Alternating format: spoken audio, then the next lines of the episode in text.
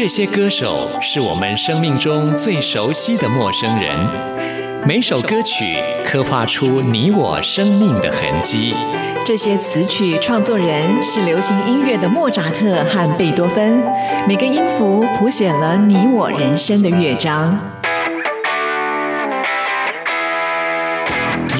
不死，在流行音乐的国度里，我们是永远的春风少年。现在就让我们用音乐陪您潇洒走一回。音乐 MIT，万象音乐始于这里。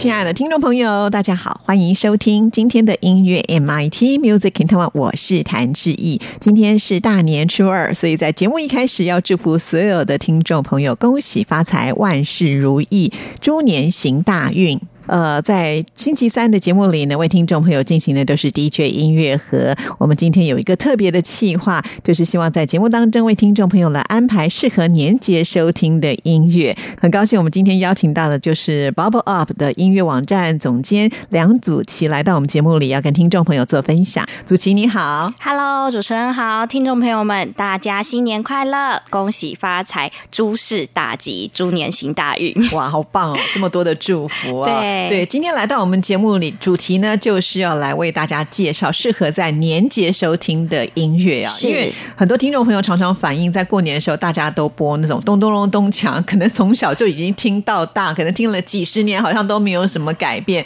所以呢，我们今天一定要跳出这个框框，要来播出一些，也许听众朋友以前曾经听过，或者是没有听过，但是在这个时刻来播出，就觉得非常适合的音乐，好吗？好的，没有问题。因为呢，其实呢，大家去逛年货大街。啊，还有就是这几天外出游玩的时候，相信就是大街小巷的卖场啊，或者是很多走在就是行人道上面的骑楼下，都会听到像刚刚之一所提到的，很多都是真的每年一直在。不断不断不停的轮播的，呃，恭喜新年好啊这些的音乐，当然是非常热闹很活泼。但是呢，我们今天在节目当中分享的呢，我觉得是以不一样的角度来切入，来去聆听一下跟新年。那我们带着一份很祝福，那充满爱，去来迎接新的这一年二零一九的到来。那第一首呢，就是要跟听众朋友们分享，是呃，不知道听众朋友们知不知道有一个呃，我们每年都会听到说有维也纳的新年音乐会。那其实呢，它的历史。非常非常的之久远。那在全世界里面，真的就是维也纳的爱乐管弦乐团，他们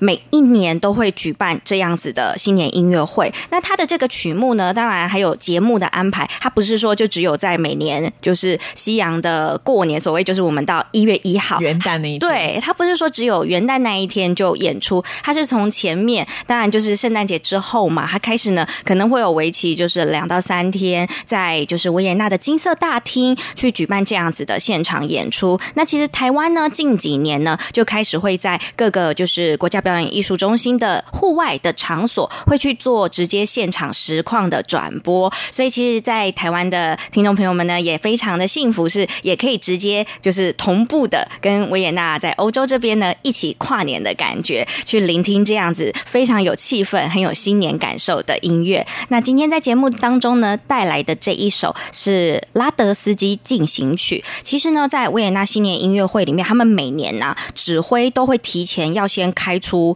就是当年他们要演出的这个新年曲目。那因为他们会要发很多的一些新闻稿嘛，那其实呢，全球的乐迷也都很期待说，哎，今年会不会有不一样的曲目？因为一直从好就是十几年前、二十几年前开始一路这样子演奏下来，就会想说，哎，每年会不会有不一样的？那其实我今天选的这个拉德斯基进行曲呢，有点像是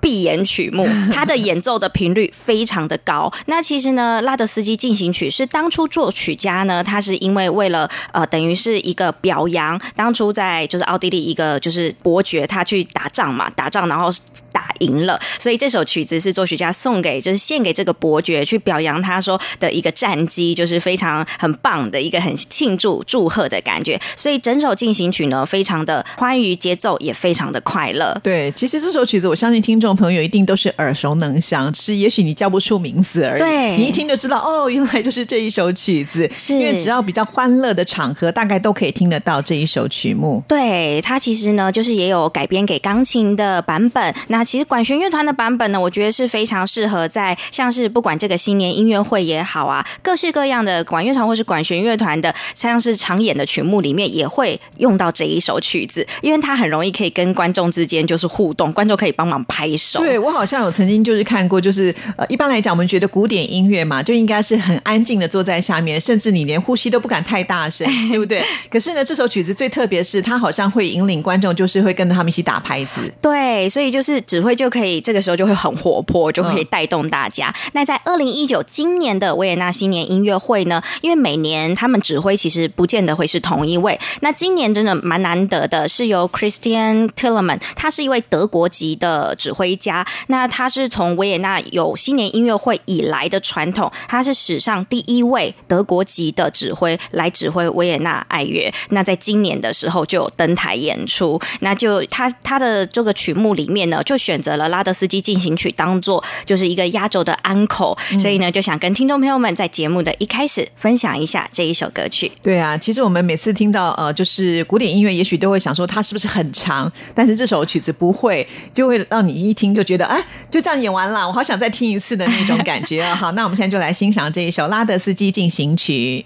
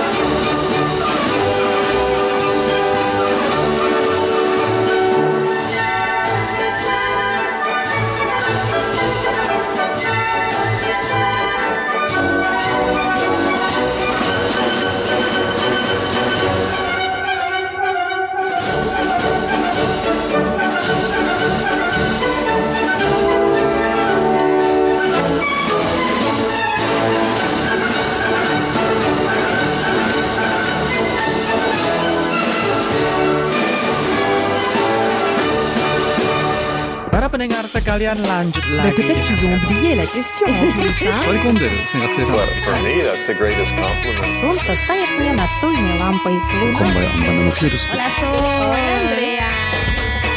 无论你在世界的哪个尽头，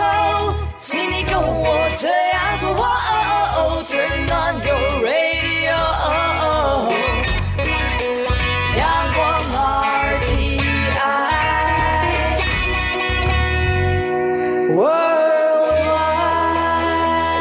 广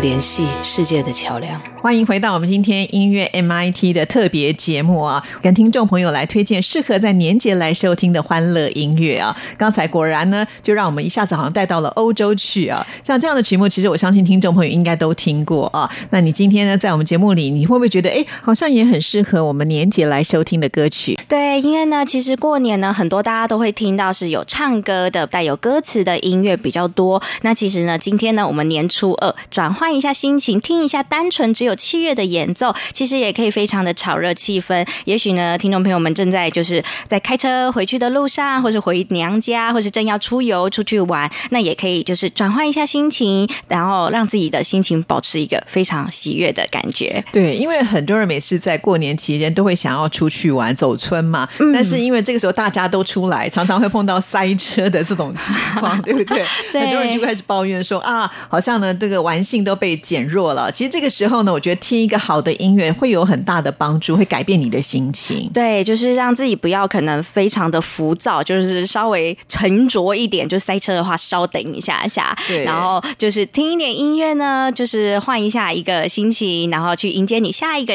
行程，还有下一段旅程。是，那接下来要跟听众朋友推荐的是什么样的音乐呢？下一个呢，就跟我们呢更接近了，因为毕竟呢，在年初二想跟听众朋友们分享比较多不同类型，那也是跟我们都很贴近生活的音乐。这一首歌曲叫做《半桌半斗》，就是大家应该会想说，对，很跳痛。我们从维也纳新年音乐会的曲目。跳到了，就是非常有台湾味《半斗》这一首这一个歌曲，它很特别，它其实呢是由台湾的新生代的作曲家郑仁轩郑老师所创作的。那其实这一首乐曲呢还没有公开的正式对外发表，所以呢，今天听众朋友们真的首播吗？是首播的，就是一饱耳福，真的非常的幸福。对，嗯。因为呢，我我是特别有邀请郑老师，就是提供这一首的作品，因为我觉得好适合今天要跟大家一起做分享，就觉得他的这一首的创作理念呢，其实就是来自于跟年节或是节庆有关系。他希望的就是，其实台湾我们板斗嘛，不管是说喜庆也好，或者是就是过年啊这种吃桌菜的一个感觉，其实当然就是山珍海味嘛。那我们特别就会有什么佛跳墙啊，一些就是必备的年菜这些。那其实呢，它就是以这些为发想的概念，把它融入到他的器乐的声音创作里面。所以呢，等一下听到听众朋友们会觉得，哎，好多种乐器融合在一起。其实呢，就是作曲家他的初衷的概念，就是想要在吃饭的时候，除了欢乐的气氛，还有那些食材，这些美味的食材，就像是每一颗音符这样子挑动的你的味蕾。所以是他的一个创作的初衷。那我们今天呢，这个伴奏，因为毕竟呢，人家还没有公开发表，所以呢是节选了一个很小小的一个片段。那我觉得相当的不错，相当的悦耳好听。哦，原来如此。那不知道老师他什么时候会正式的把这首呃乐曲呢，把它呈现出来，让大家能够欣赏到完整的版本呢？是呃，预计郑老师的话，可能的话，当然是希望今年的话，能够因为把这一系列的一个作品，就是跟听众朋友们可以就是做见面，所以之后如果有荣幸的话，也希望说能够我邀请郑老师能够一起来节目上面，就是跟听众朋友们分享一下他自己创作的这一系列的乐曲。对，因为像这样子的一个主题，其实很台湾在地化，对不对？对尤其呢，在台湾的这个半桌的文化呢，可以说是让每一个人都觉得很有这个收获的感觉。因为小时候我们就非常的期待要去吃板豆，因为那个菜都会很多，量很大，然后呢什么都有，甚至有的时候吃不完，你还可以打包外带之类的。而且就是会在一个比较欢乐的场合来吃这样的东西，就说不仅是食物美味，我觉得有的时候是一种就是人跟人之间的那一种互动、连接感情，它是一个非常重要的媒介。对，其实就是为什么从除夕开始啊，大家就是围着圆桌这样子吃饭。其实不止说像刚刚这一提到，你菜很多，当然就是可以一饱口福。最重要的是，你可以跟许久未见的亲人啊、亲朋好友啊、很远房的亲戚这一些，就聊一下一整年的近况啊，或者是许久没见的朋友们啊，一起吃饭，就是聊聊天。我觉得那是拉近彼此的距离。那也许一年就这么一次的一个这样子能够相聚的时间。嗯，好，那我们赶紧就来欣赏这一首半桌半豆的片段。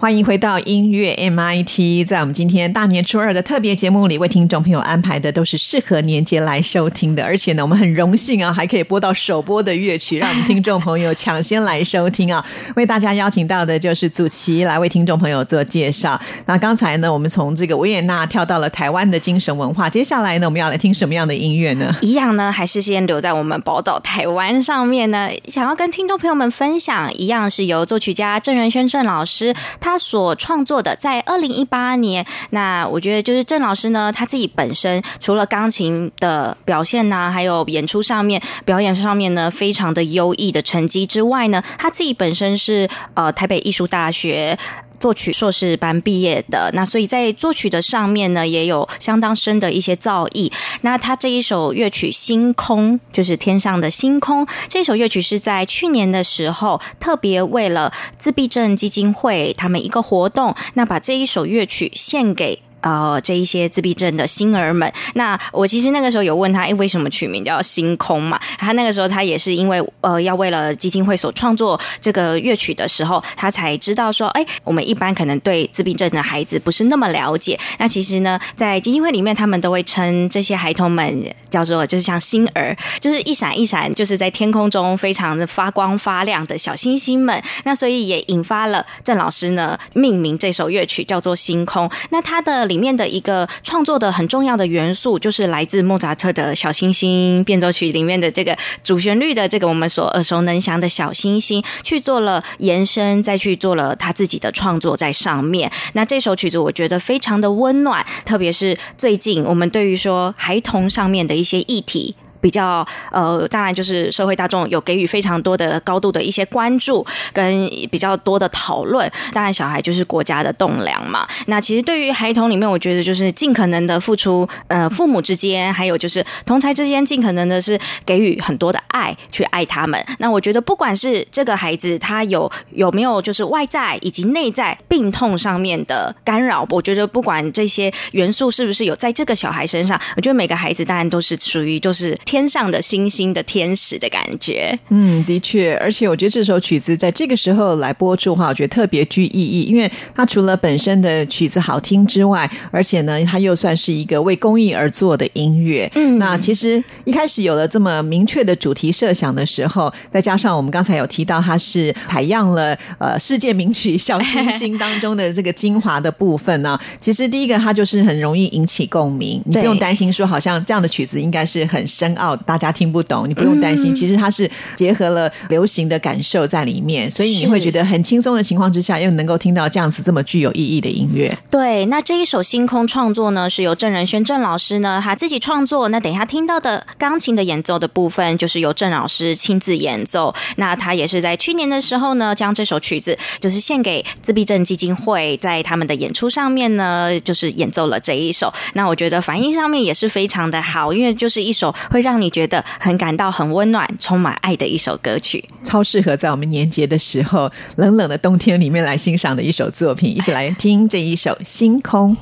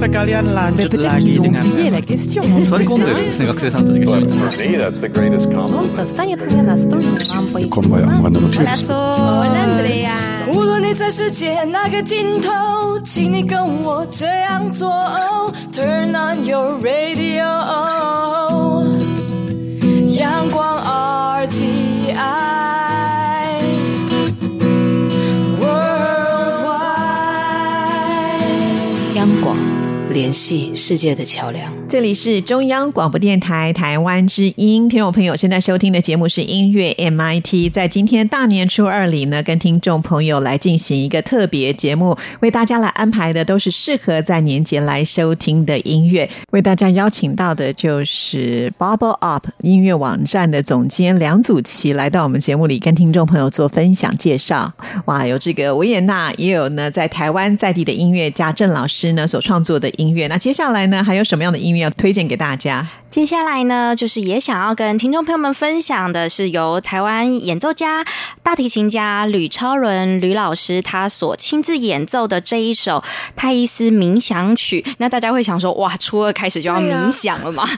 其实呢，是特别会想要分享吕老师的演奏，其实是因为我想要选一首大提琴的乐曲啦。为什么会特别想要推荐大提琴的乐曲呢？对，因为我觉得就是在过年，大家真的太多很多，就是属于在很嗨的状况下，就是不管吃东西呀、然后在家里面就是很属于很开心，然后每天要见很多的亲戚呀、或者要见很多的朋友，属于在很嗨的情况下，我觉得呢，就是从初二开始，后面的初三、初四、初五，可以慢慢的回归到自己，自己呢可以好好的休息，因为其实过年我们的年假对于很多上班族来说，其实你辛劳了一整年，其实图的当然就是年假能够好好的放松，不见得是说当然出去玩，出去玩当然也是一种放松，但有的时候有些人会选择待在家里，或者是说就是在家附近走走就可以了，没有要出远门的时候呢，那我觉得这个时候呢，很适合留一点时间给自己沉淀一下，想一下过去一年里面呢，自己这样一路走来呢，在不管职场上面呐、或者是学习上面呐、人际上面呐、家庭上面呐、有没有一些呃需要可以更好，或者是说想要做一些改变，或者是能够持续再去做什么样子的发展，去为未来的这一年去做一些思考跟安排，还有打算。我觉得在过年的年假的时候，是还蛮需要这样的时间留给自己。所以总是要稍微的去做一些调配，而不是从头嗨到尾。对 不然放完年假你会觉得好累哦，又要回去上班怎么办？是，就是马上就是回去一开工，就是会整个非常觉得很厌世的感觉。所以呢，在节目当中呢，分享这一首，那我觉得大提琴的声音呢，非常的疗愈。那除了疗愈之外呢，其实大提琴它在弦乐器的琴声里面，当然音域上面呢，相对的稍微比较低一点，它没有像小提琴、中提琴比较偏于中高音域的部分。所以呢，大提琴的声音它自然而然的浑然天成的一个魅力，就是我觉得可以直扣人的心弦。这也是为什么我最近也蛮多身边的比较是长辈的朋友们，他们开始说，哎，最近他们开始喜欢听大提琴的歌。哦对，就是以前可能就是他们早些年的时候，其实会讲讲可能是别的乐器，像竖琴啊。那当然大家都是很喜欢钢琴啊，就是比较就是大众化，大家所常听到的一些乐器。那在这几年，我觉得就大提琴真的算是一个还蛮夯的一个选乐器的选择。所以呢，大提琴的声音，我觉得它自己本身就非常有特色之外呢，所以今天在节目当中就特别想要分享的是由台湾的音乐家来演奏的乐曲，去分享给大家。那吕超伦吕老师呢，他在大提琴的演奏上面的造诣非常的深厚，也很高。他是从美国回来台湾之后呢，进行了非常多的公开的演出，还有非常多的个人音乐会，以及跟就是室内乐团到各地各处去巡演。那我觉得吕老师在演奏诠释这一首泰伊斯的冥想曲这一首乐曲呢，其实是原本法国的作曲家，他是原本是写给歌剧的，他是改编有很多的版本，有给小提琴还有大提琴的版本。那我觉得相较起来，大提琴的版本真的会让你觉得听完之后很疗愈、很放松的感觉。好，那我们赶紧就来欣赏这首泰伊斯思冥想曲。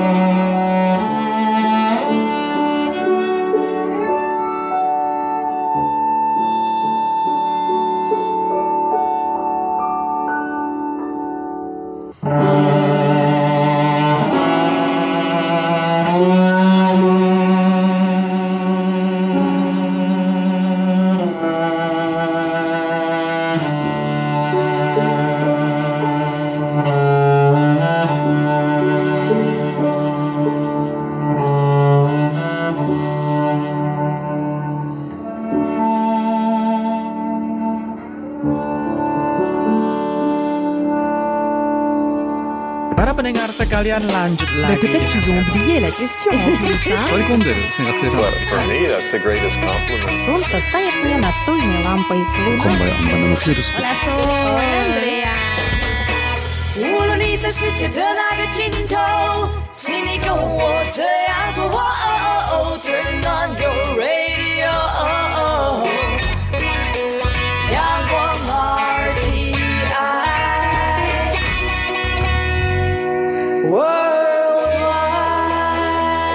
广联系世界的桥梁。欢迎回到我们音乐 MIT 的节目。哇，我觉得我们今天的节目的这个音乐风格的变化真的还蛮大的，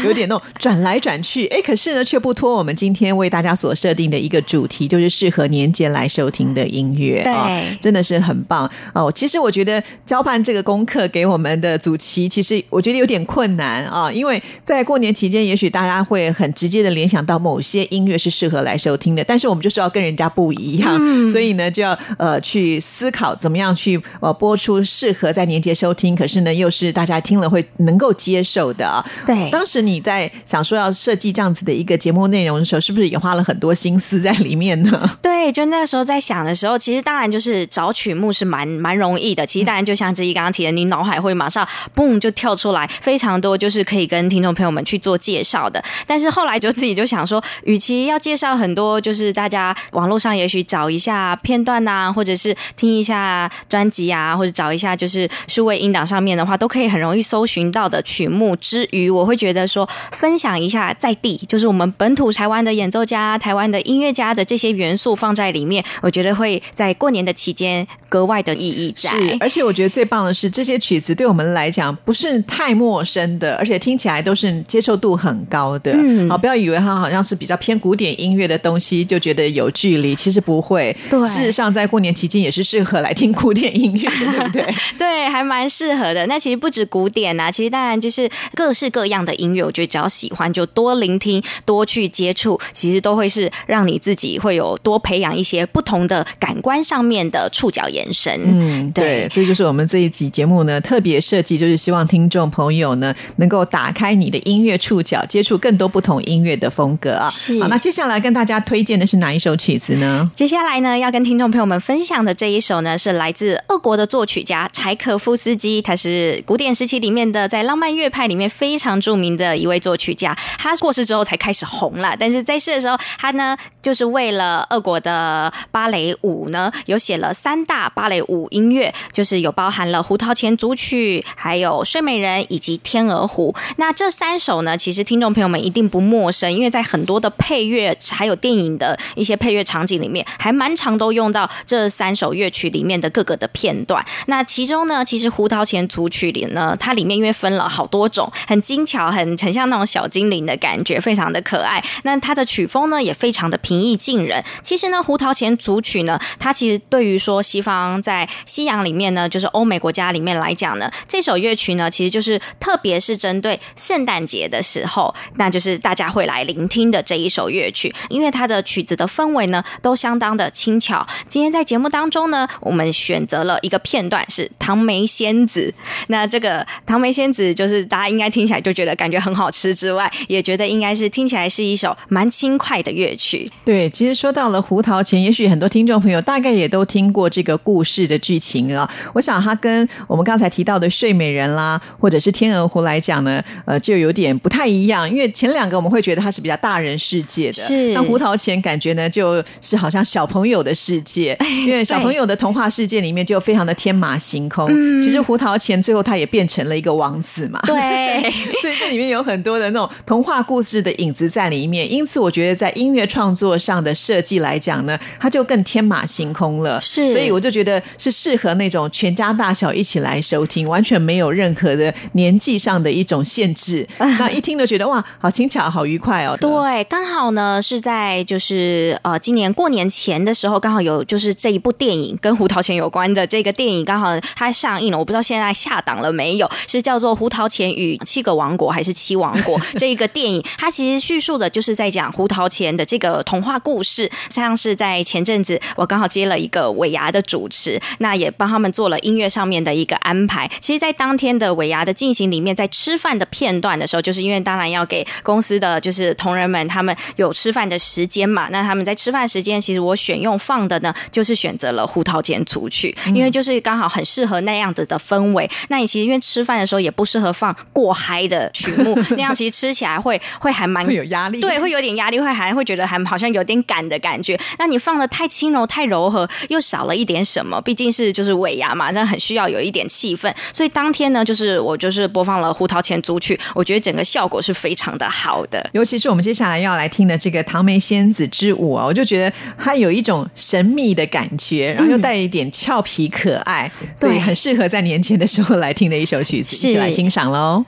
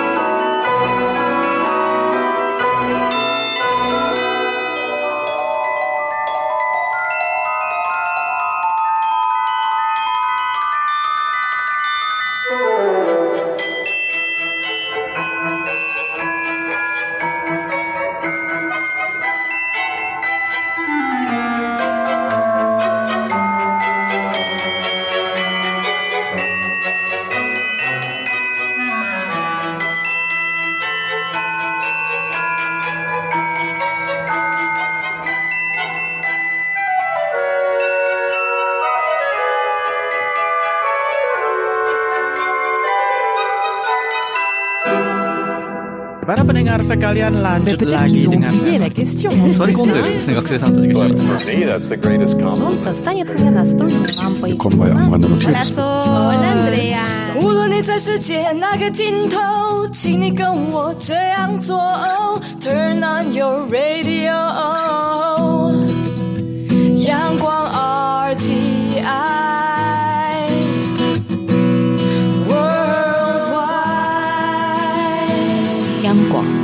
联系世界的桥梁。这里是中央广播电台台湾之音，听众朋友现在收听的节目是音乐 MIT Music in Taiwan，我是谭志毅。我们今天在大年初二的特别节目里，为听众朋友安排的都是适合在年节来收听你想象不到的音乐啊。刚才我们所欣赏到的《唐梅仙子之舞》是柴可夫斯基他为呃《胡桃钳》这个芭蕾舞剧所创作的音乐啊。也许听众朋友呢以前都曾经听过，但是从来没有有想过可以在这个农历年来收听，完全没有违和感，所以很佩服祖奇，超级会联想，帮我们挑了这么棒的音乐，在今天特别节目当中跟听众朋友做介绍。那接下来呢，我们还再来欣赏什么样的音乐？再来呢，就是肖邦。肖邦呢，是我们当然就是我们很伟大的一位钢琴家，他自己本身的钢琴造诣当然就不用说了。那在作曲上面呢，我觉得他做了非常非常多脍炙人口的，不管是独奏曲也好，或者是一些室内乐的作品，我觉得都相当的棒。那肖邦呢，因为毕竟他是波兰人，他是波兰的作曲家，所以呢，在就是他自己成长的环境里面，我觉得带有非常浓厚他成长出来的那样子民族的情感，跟他整个风土民情呢，都有融入在他的整个的钢琴的作品里面。那他其中呢，其实他创作了非常多的马祖卡舞曲、钢琴的练习曲啊，还有一些夜曲等等。对，那。今天想要在节目当中，因为比较欢愉的气氛呢，他的这一首呢是很常被拿来独奏会上面，可能拿来当压轴啊，或者或者是安口曲对安口的时候，真的还蛮容易，就是会听到这一首歌曲。当然，除了说它的曲长不是说非常拉的非常长之外呢，它的整个曲风呢，非常听起来就是会让人家觉得很像大珠小珠落玉盘，很流畅的感受。这一首小狗圆舞曲，当然中文取得很可爱，叫小狗圆舞曲，其实真的就是很像一只像是腊肠犬啊，或是西施犬，就是奔跑在可能就是跑在室内里面的那种感觉追着自。己尾巴 里面绕啊绕啊绕的感觉。对对，它就是不断的在绕。其实呢，它的这一首曲子的曲风听起来非常的轻快，那整个旋律线呢，就像我刚刚讲的，非常的流畅。所以有些听众朋友可能会想说，诶，那这一首乐曲不知道是不是可能蛮简单的、蛮容易的？哦，其实完全没有，它真的就是对于演奏者来说呢，因为要谈到就是像呃比较贴近作曲家当初设定的速度的话，其实是技巧上面也还是还蛮难的。对，因为这首曲子还有另外一个称号叫做一分钟圆舞曲，所以你可想而知它的速度是很快的啊。是所以一般来讲呢，就算是真正的演奏家，好像也很少就是可以把它在一分钟之内弹完，大概呢都是差不多两分钟以内啦，这样的一个速对对，度而已。是对因为真的还蛮有难度的。当然，对于听的人是很幸福的，听的人当然感觉不出来说哦，到底可能有多难。但是对于演奏的人的话，真的还蛮考验他的功力。这也是为什么呢？我真的相当喜欢的这一首乐曲，想要分享给大家，在新年的时候。对，因为其实说到肖邦的圆舞曲非常非常的多，有这种很华丽的，然后也有那种就是很难很长的。可是我觉得在这首曲子为什么流传的这么的广泛呢？最主要的原因就是它很短又很可爱、很俏皮。虽然在演奏的难度上是有的，不过呢，